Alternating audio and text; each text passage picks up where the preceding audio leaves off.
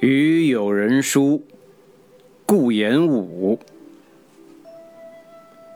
人之为学，不日进则日退。独学无友，则孤陋而难成。久处一方，则习染而不自觉。不幸而在穷僻之域，无车马之资，犹当博学审问。古人语讥，以求其是非之所在，庶几可得十之五六。若既不出户，又不读书，则是面墙之士。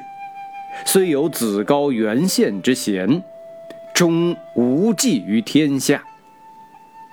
子曰：“时事之义，必有忠信如丘者焉，不如丘之好学也。夫以孔子之圣，犹须好学，今人可不免乎？”